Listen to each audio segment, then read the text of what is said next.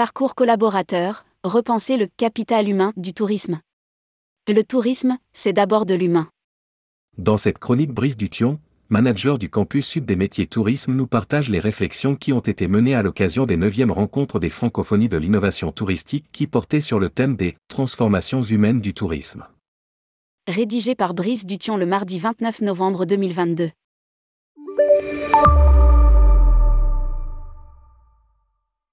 Il y a quelques semaines, j'annonçais dans ma dernière chronique l'organisation à Nice des francophonies de l'innovation touristique sur le thème des transformations humaines du tourisme. Pendant quatre jours, une trentaine de personnalités expertes en tourisme venues de Belgique, du Canada, de France et de Suisse ont partagé un certain nombre d'expériences issues de leurs activités dans des établissements hôteliers, des organismes territoriaux ou à travers leurs missions de conseil. Elles ont débattu, argumenté et proposé idées et concepts. Lors d'une conférence finale, les travaux ont été exposés et serviront de base à des publications et des participations à des événements francophones dédiés au vaste sujet des ressources humaines dans le secteur. À noter que ce sujet a été abordé lors de l'installation par Olivia Grégoire du nouveau comité de filière tourisme début novembre. Une thématique attractivité des métiers travaillera sur les questions de recrutement, de formation, des contrats de travail, des conditions de travail, etc. Espérons que ce comité ne sera pas qu'une énième création administrative publique sans réelle finalité concrète. Mais revenons aux neuvième rencontre des francophonies de l'innovation touristique. Que retenir de l'abondance de son approche? La raison d'être, la base de toute stratégie et de tout engagement. La profonde mutation des rapports au travail est en réalité une révolution majeure, sans doute aussi importante que celle du numérique et digital. Mais la question dans le fond n'est pas si récente. De nombreux experts ont évoqué des exemples de crise des recrutements vieux de 30 ou 40 ans, comme celui observé à Chamonix dans les années 1980. Le sujet n'a jamais été abordé avec autant d'acuité qu'aujourd'hui car des solutions, même bancales, ont toujours été trouvées. Des solutions de briques et de bros, en somme.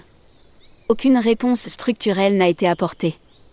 Un pas de côté est nécessaire pour aborder objectivement la quête de sens à laquelle chaque territoire, chaque entreprise mais aussi chaque collaborateur est confronté. Cette quête souligne d'autant mieux la défiance que la culture francophone, et notamment française, manifeste à l'égard des métiers de l'hospitalité. Un manque de noblesse souligné dans le fameux article Le mythe du laquais publié il y a déjà une dizaine d'années par Julien Barnu. Et qui n'a guère évolué, malgré les nombreuses initiatives prises pour revaloriser les métiers. Les valeurs sont importantes car elles permettent d'élaborer une stratégie. Le capital humain constitue bel et bien une ressource trop longtemps ignorée. Pour le renforcer, un triple parcours est proposé, à la fois parcours collaborateur, parcours entreprise et parcours territoire. L'étape préalable de ce parcours, ou étape 0, base pour le reste du parcours, traite des transformations et pose les bases pour l'ensemble des étapes et actions à suivre. C'est au cours de cette étape qu'il faut établir la raison d'être, l'identité d'un territoire ou d'une entreprise, la cohérence afin que les valeurs partagées émanent d'une vision collective. La mise en œuvre visera non seulement une transformation du modèle territorial, mais encore des transformations des modèles d'affaires et managériaux.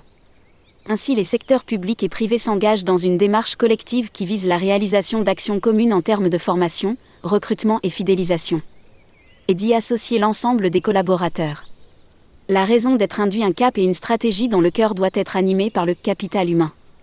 Ce dernier doit impulser, donner vie et irriguer l'ensemble de l'organisme. L'hospitalité, l'accueil et la fierté d'appartenance en sont des facteurs essentiels pour façonner les salariés en communauté. La question de la mise en œuvre de cette étape est aujourd'hui sans doute défaillante dans de nombreux cas d'entreprises touristiques. Et des idées préconçues méritent d'être débattues.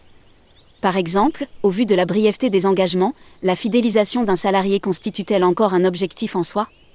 Cette question ne doit pas exclure même pour le temps d'une saison la qualité de l'engagement des parties, l'accompagnement sur mesure des collaborateurs, la fédération des collaborateurs autour d'un projet collectif. Des exemples sont choisis pour étayer la démonstration. Décathlon, Fogo Islandine et la vallée de la Bruche. Inspiration et accueillance, les deux étapes clés de la construction d'une relation confiante l'inspiration est l'étape 1 du parcours. Elle consiste à identifier les ressorts pour susciter l'envie, on oserait même parler de désir, de travailler dans une entreprise, une organisation ou une destination touristique. Mais elle est également induite par l'idée que chaque candidat doit être capable de démontrer ses compétences, son savoir-être. Pour cette recherche croisée entre employeurs et employés, il est ainsi proposé aux entreprises de travailler sur leur présentation, sur les valeurs qu'elles défendent et incarnent, sur ses promesses et ses engagements Trop souvent délaissée, cette étape est cruciale et doit être fondée sur des communications ciblées, pourquoi décalées, qui donnent envie. Il faut changer les discours, les façons souvent rébarbatives qu'ont les professionnels de parler d'eux-mêmes, adopter un des éléments sonnants à la juste et véritable. Pour s'adresser aux potentiels employés et recruter les talents souhaités, les employés en poste peuvent décrire l'ambiance au sein de l'entreprise à la seule condition qu'elle soit bonne, évoquer les avantages induits, etc. Les organisations doivent par exemple penser rédiger leur CV autour de plusieurs points, pictes, valeurs, promesses, pourquoi nous rejoindre, références. Le rôle des OGD peut être central dans cette stratégie, en déclinant la marque de destination en marque employeur, à la fois pour mobiliser la population et les acteurs locaux, attirer de potentiels collaborateurs, mettre en relation ces derniers avec les entreprises à travers Eductour ou Workshop. C'est ce que Quimper, en Cornouailles, a commencé à faire avec succès. Le Mama Shelter est souvent cité comme un excellent exemple. La présentation de l'hôtel Lily of the Valley dans le Var par son directeur général Stéphane Personni a convaincu les experts que cet établissement a parfaitement intégré les évolutions sociétales dans ses pratiques RH. La vidéo marque employeur. Le DRH de Val d'Isère cherche de nouveaux collaborateurs.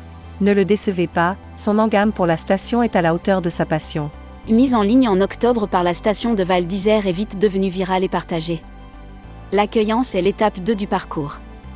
Le terme, que les spécialistes de marketing territorial connaissent bien, correspond ici à une version française de l'onboarding.